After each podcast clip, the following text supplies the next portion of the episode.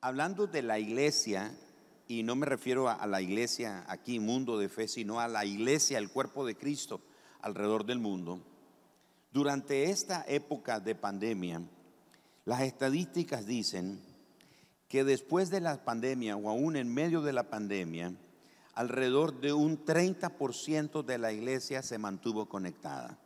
Conectada ya sea a las reuniones o a las transmisiones en vivo o a las reuniones presenciales. Un 30% de toda la congregación de cada iglesia local se estima que un 30% fueron los que estuvieron conectados durante este tiempo de pandemia.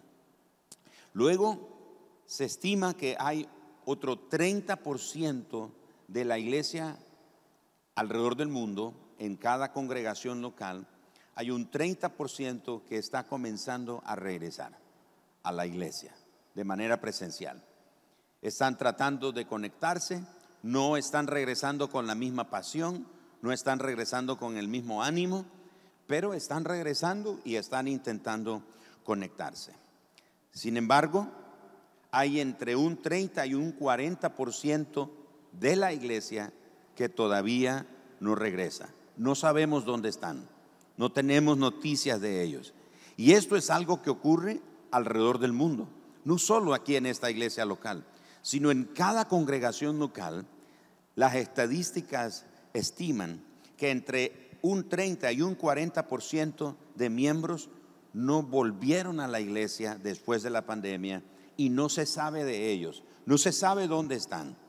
Y obviamente el corazón de la iglesia, de nosotros como pastores, de los líderes, se preocupa por esas personas, se preocupa por el futuro de ellos, el futuro de su familia, qué va a pasar con ellos en cuanto a su relación con Dios.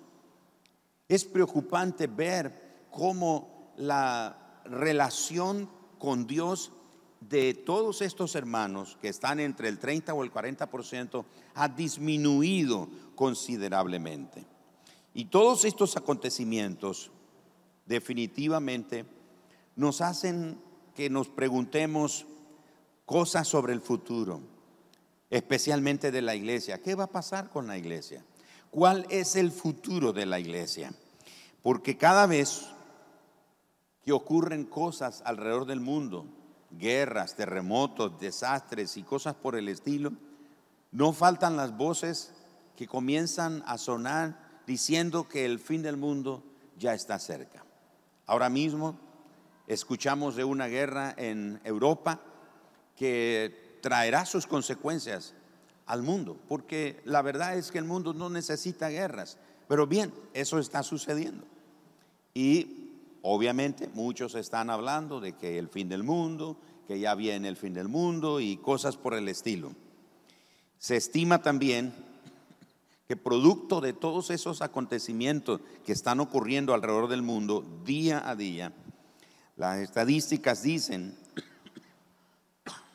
perdón, las estadísticas dicen que desde el año 2013, escuche eso, desde el año 2013, la asistencia a las iglesias ha bajado. Desde el año 2013, alrededor del mundo, la asistencia a las iglesias locales ha disminuido, ha bajado. Y lo, y lo más triste es que cada año baja más. Cada año baja más la asistencia de personas a la iglesia. Así que nosotros nos preguntamos, ¿será que los mejores días de la iglesia ya terminaron? ¿Será que la iglesia ya no va a seguir funcionando? ¿Será que la iglesia ah, tendrá que desaparecer? ¿Será que estaremos obligados a que cada iglesia local pues cierre sus puertas porque ya no hay nadie, ya no hay personas que vengan? A pesar de todo lo que escuchamos y las preguntas que pudieran surgir por todas estos, estos estas eh, o informes estadísticos que nos hacen preguntarnos sobre el futuro de la iglesia, este día quiero animarles que veamos un panorama en las mismas palabras del Señor Jesús sobre la iglesia.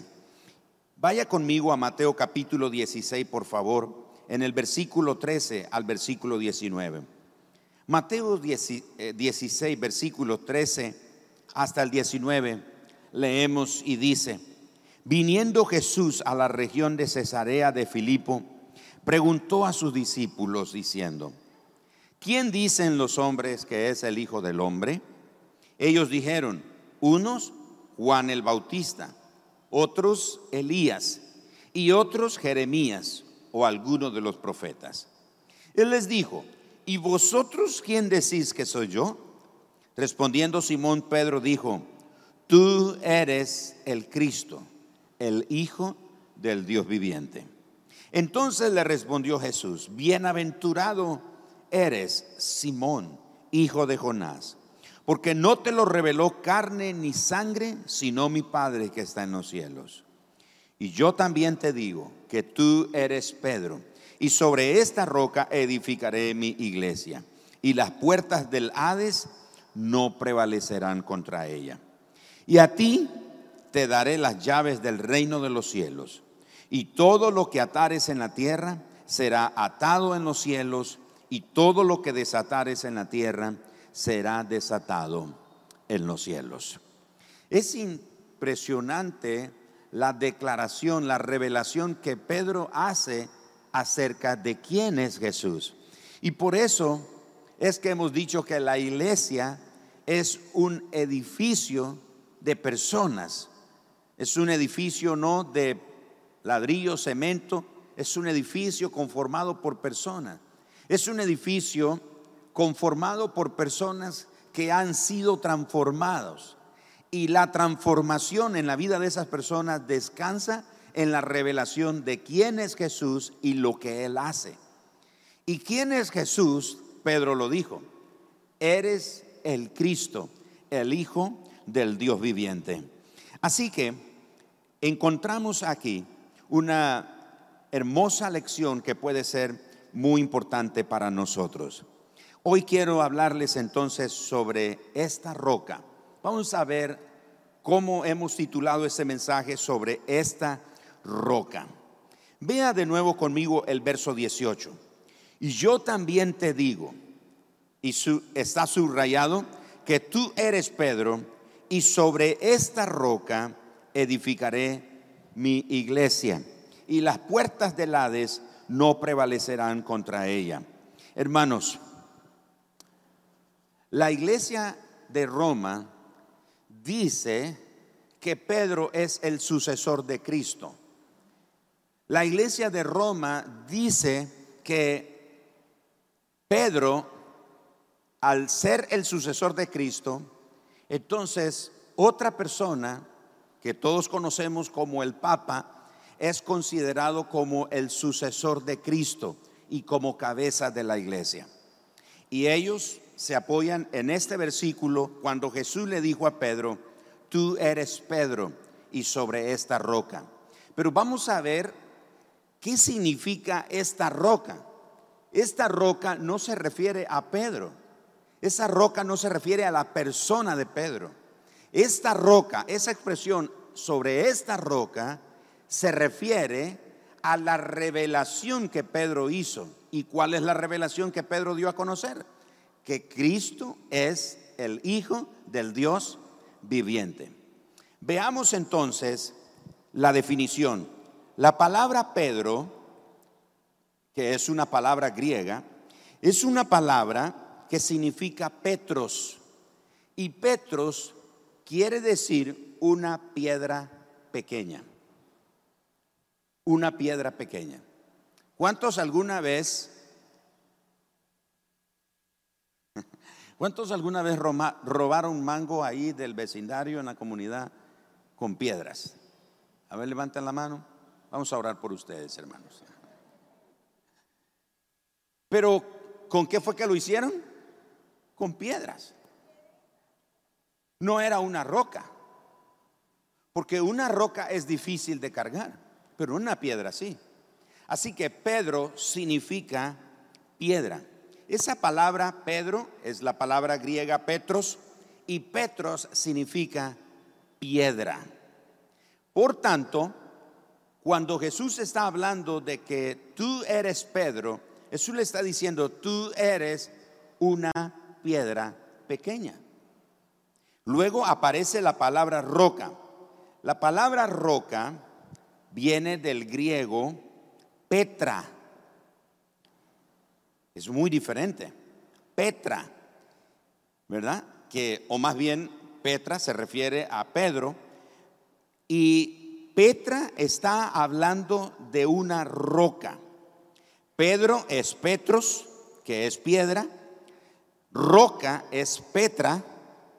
Y Petra es roca. Es decir, traducido del griego al español, la palabra Petra es roca. Para que captemos el panorama, veamos el verso 18 usando las palabras griegas. Y yo también te digo que tú eres Petros, es decir, piedra pequeña. Y sobre esta Petra, es decir, sobre esta roca, edificaré mi iglesia y las puertas del Hades no prevalecerán contra ella. Así que, hermanos, la iglesia no descansa sobre una persona que se llamaba Pedro. La iglesia descansa sobre la persona de quien Pedro dio testimonio diciendo, tú eres el Cristo, el Hijo del Dios viviente. Así que hay cinco cosas importantes que podemos extraer de este versículo. La primera de ellas es que Jesucristo es la roca. Jesucristo es esa roca, esa piedra grande sobre la que descansa la iglesia. Y veamos algunas escrituras que nos hablan al respecto.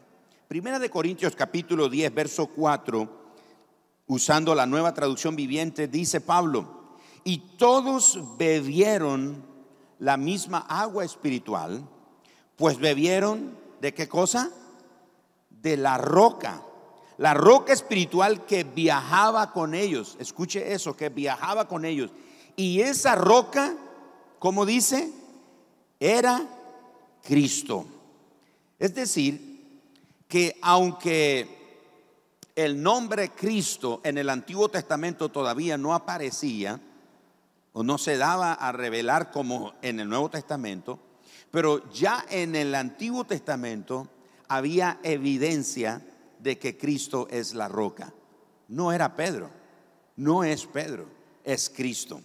Así que Pablo está haciendo referencia a la historia del pueblo de Israel en el desierto y dice que todos bebieron de esa roca que era Cristo.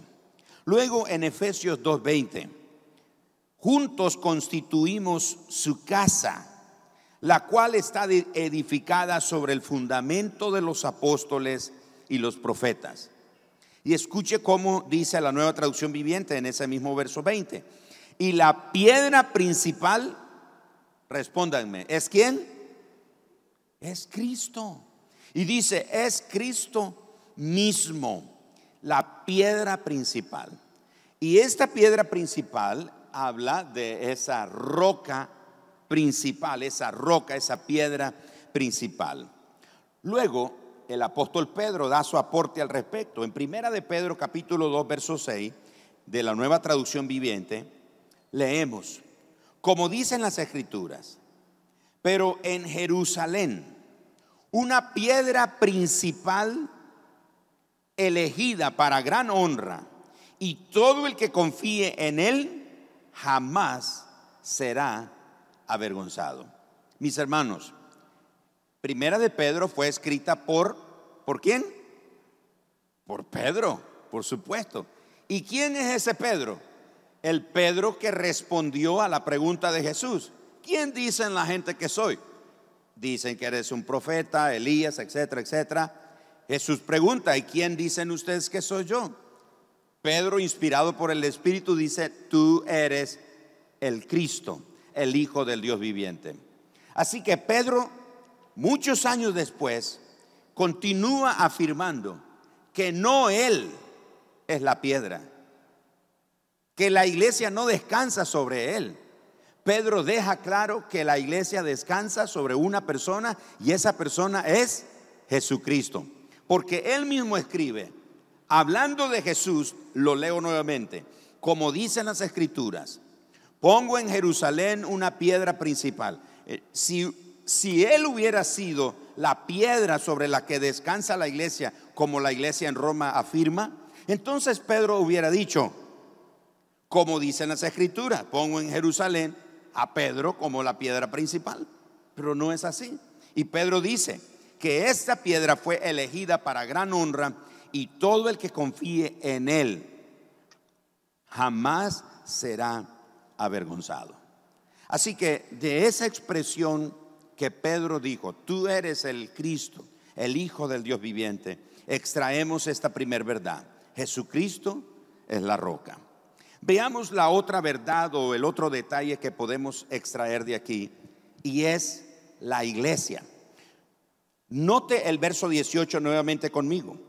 Y yo también te digo que tú eres Pedro y sobre esta roca, es decir, sobre mi persona, dice Jesús, sobre esa declaración que acabas de hacer, edificaré, ¿qué cosa? Mi iglesia. ¿De quién es la iglesia, hermanos? Es de Cristo. Dice, edificaré mi iglesia. Fíjense que hay una palabra para definir la palabra iglesia. Interesantemente, esta palabra iglesia, que en el griego es eclesia o eclesía, se usó especialmente en el Antiguo Testamento. Recuerden que el pueblo de Israel fue llevado cautivo en varias ocasiones. Y ellos tuvieron la influencia de los griegos. De hecho, estando en uno de sus cautiverios, escogieron a 70 ancianos, de ahí el nombre de la Septuaginta, porque fueron 70 ancianos de Israel que escribieron el Antiguo Testamento, tradujeron el Antiguo Testamento del hebreo al griego, porque en ese tiempo el griego era el idioma internacional, era como el inglés hoy día. Usted puede saber muchos idiomas y eso es bueno. Pero el idioma universal es el inglés. Donde vaya es inglés. En ese, en ese entonces el idioma universal era el griego. Aún en el tiempo de Jesús, los romanos gobernaban Jerusalén y mucha gran parte del mundo antiguo, y los romanos hablaban latín, ese era el idioma de los romanos, el latín. Sin embargo, aunque se hablaba el latín, el idioma universal era el griego. Entonces, estos 70 ancianos tradujeron el Antiguo Testamento de el hebreo al griego. Y ahí aparece por primera vez la palabra eclesia. Sin embargo, la palabra eclesia no es o eclesía no es una palabra religiosa. Sin embargo, de ahí viene la palabra iglesia que usamos ahora nosotros. Así que eclesia o eclesía se usó en el Antiguo Testamento cuando hicieron esa traducción, como dije, de la Septuaginta. Pero ¿qué significa la palabra eclesia o eclesía? La palabra eclesia significa asamblea o congregación. Asamblea o congregación. Eso significa la palabra eclesia o eclesía. Pero veamos lo que dice la Biblia en Deuteronomio capítulo 18, verso 16. Pues eso fue lo que ustedes le pidieron al Señor su Dios, dice Moisés. Cuando estuvieron,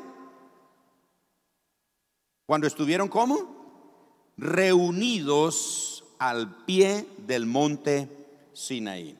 Esa palabra reunidos, de nuevo, es la palabra eclesia que tiene que ver con una asamblea o una congregación. ¿Qué dice Salmos 26, 12? Salmos 26, 12.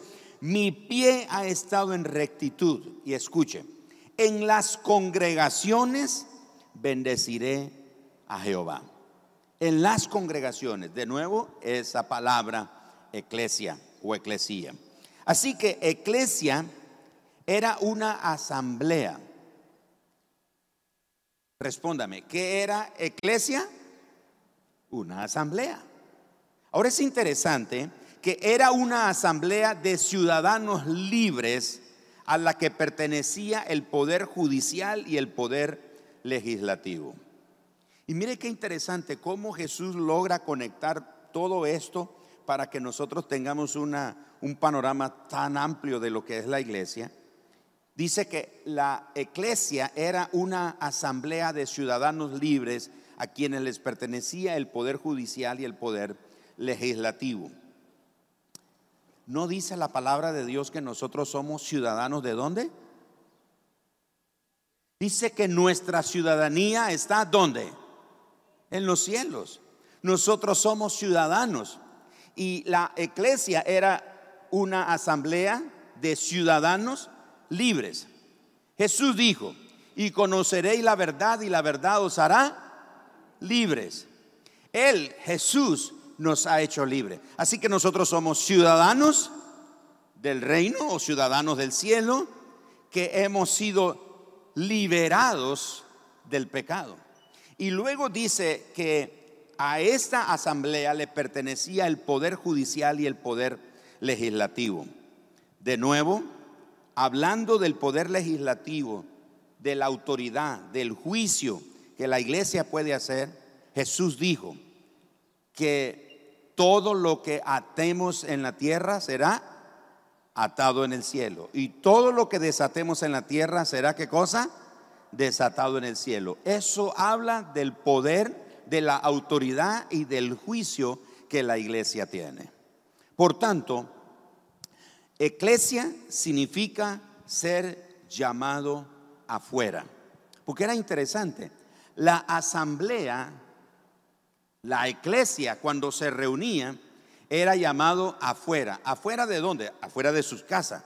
Los llamaban y de ahí, ese es otro significado de la palabra iglesia, es llamado afuera. Entonces la gente salía de su casa afuera, a la plaza, al lugar donde se reunía, donde se celebraba la asamblea. Hermanos, nosotros también hemos, ah, hemos ah, el Señor nos ha sacado de el mundo. El apóstol Pedro lo dice, ustedes son real, sacerdocio, nación, santa, pueblo adquirido, para que anuncien las virtudes de aquel que, que los llamó. ¿De dónde?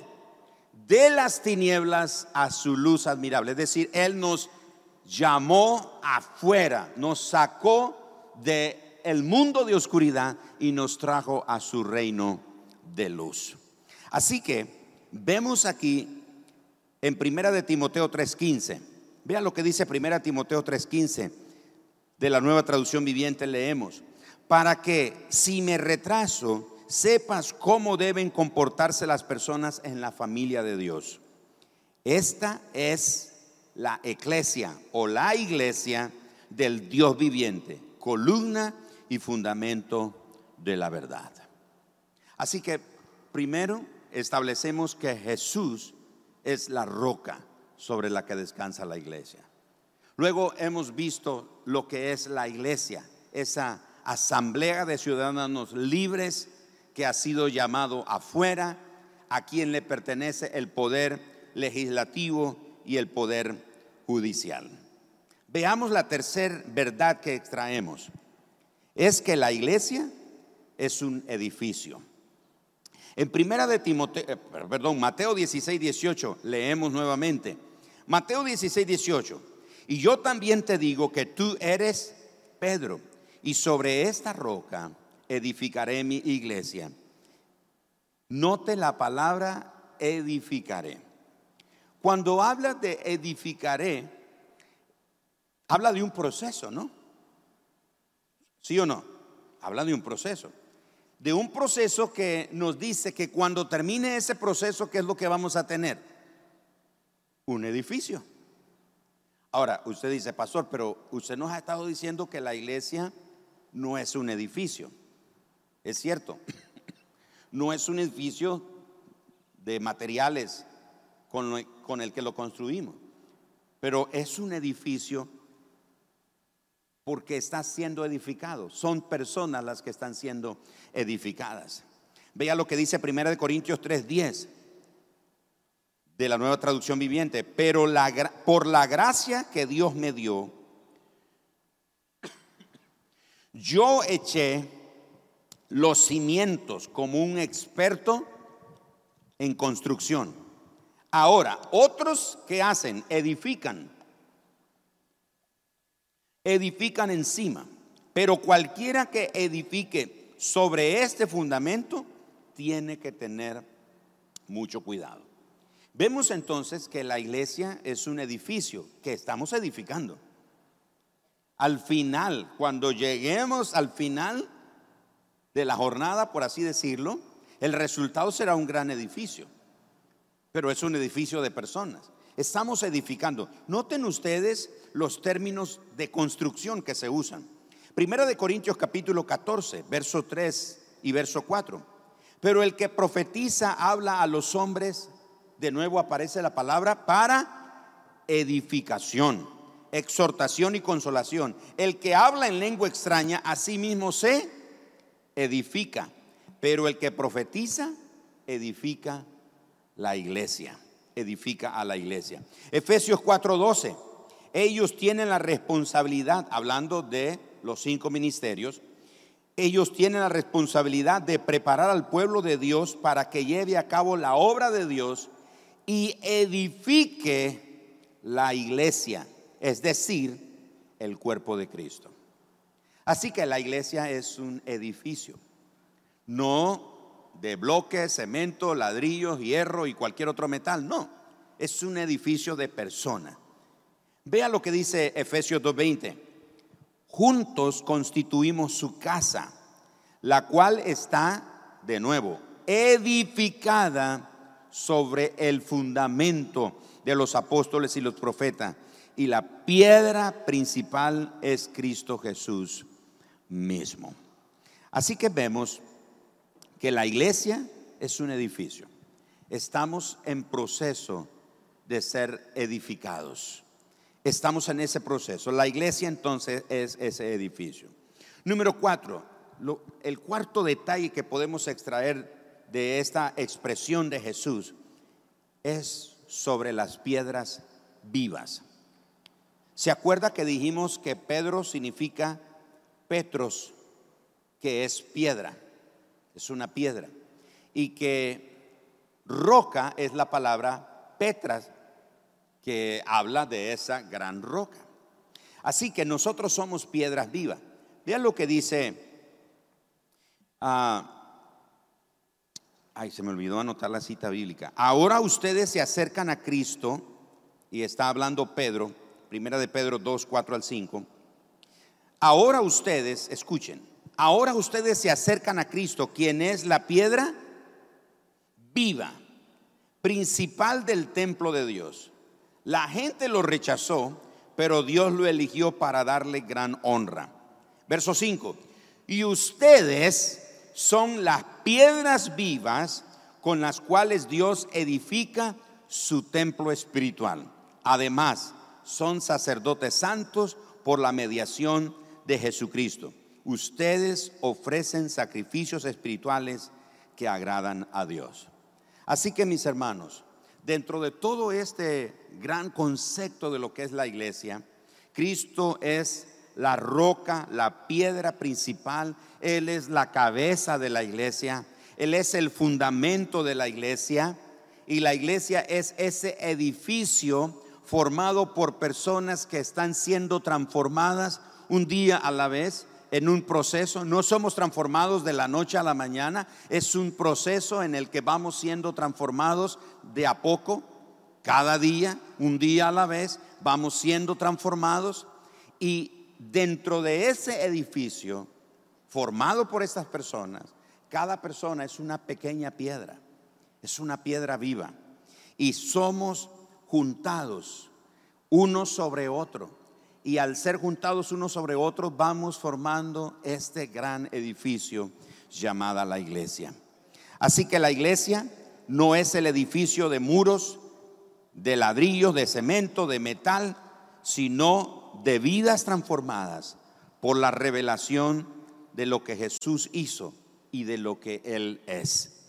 Está construido por piedras vivas que construyen su vida sobre la roca sólida, la piedra principal que es Jesucristo. Mi hermano, usted, es mi responsabilidad como pastor en esta iglesia edificar su vida sobre Cristo, no sobre mí, porque yo no soy el fundamento, yo no soy la piedra principal. El pastor de cada iglesia local no es la piedra principal.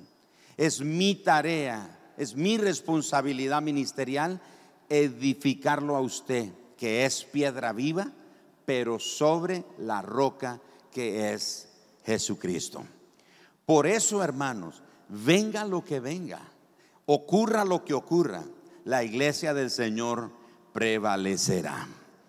Finalmente, encontramos aquí la última palabra que destaca en la Mateo 16, 18 y tiene que ver con las puertas. Dice Mateo 16, 18, y yo también te digo que tú eres Pedro y sobre esta roca edificaré mi iglesia. Y las puertas del Hades. Muchos cristianos hemos interpretado la palabra Hades con infierno. Pero Hades no tiene que ver con infierno, ¿oyeron? Esta palabra Hades no es infierno. A veces hemos dicho, y me incluyo, a veces hemos dicho, las puertas del infierno no prevalecerán contra la iglesia. Está mal dicho. Porque la palabra Hades no es infierno. La palabra Hades es muerte. Es la muerte. Así que Jesús dice, y las puertas del Hades, es decir, de la muerte, no prevalecerán contra ella. Hermanos, es interesante lo que el escritor a los hebreos dice. Hablando de Cristo, dice que Cristo le quitó, le arrebató las llaves al que tenía el imperio de la muerte. Cristo venció la muerte. El enemigo principal, escuchen esto, el enemigo principal de nosotros los seres humanos, especialmente de los cristianos, no es el infierno nuestro enemigo principal es la muerte. Pero Jesús dijo, yo soy la resurrección y la vida. El que cree en mí, aunque esté, aunque esté muerto, vivirá. ¿Por qué Jesús dijo el que, el que cree en mí, aunque esté muerto, vivirá? Porque Él vino a arrebatarle el imperio, las llaves al que tenía el imperio de la muerte. Esto es Satanás. Jesús venció la muerte. Por eso, más años más tarde, el apóstol Pablo en Romanos capítulo 8 dijo, ¿quién nos podrá separar del amor de Dios que es en Cristo Jesús? Ni la vida, ni la muerte, ni ángeles, ni principados, ni potestades, ni lo presente, ni lo porvenir, ni hambre, ni cuchillo, ni espada nada, ninguna cosa creada nos podrá separar del amor de Dios que es en Cristo Jesús, Señor nuestro. Porque Jesús vino a arrebatar las llaves al que tenía el imperio de la muerte. La muerte físicamente sí nos toca. La muerte físicamente sí nos toca. Un día nos tocará dejar este cuerpo, este tabernáculo, este edificio llamado cuerpo. Un día lo vamos a tener que dejar y nos van a sembrar en la tierra como una semilla. Pero de ahí, de ese cuerpo corruptible, por el poder del Espíritu Santo, nosotros recibiremos un cuerpo incorruptible. La muerte, al igual que a Jesús no lo pudo detener en la tumba, la muerte no nos va a detener a nosotros. Porque la muerte a la que Jesús está hablando aquí es la separación eterna de Dios por causa del pecado. En otras palabras, nadie tiene que vivir separado eternamente de Dios. Porque Cristo vino a deshacer las obras del diablo. Cristo vino a matar la muerte. Cristo mató la muerte y nos ha dado vida y vida en abundancia.